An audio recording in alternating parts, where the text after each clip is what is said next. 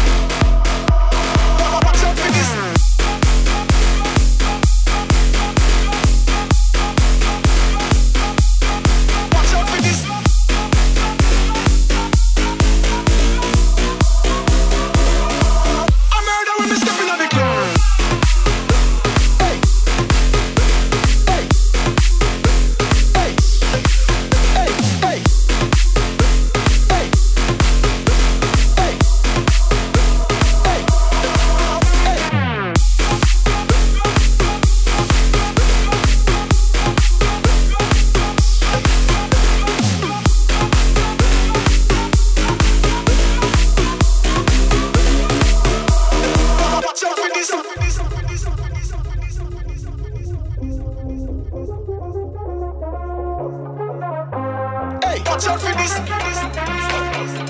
this.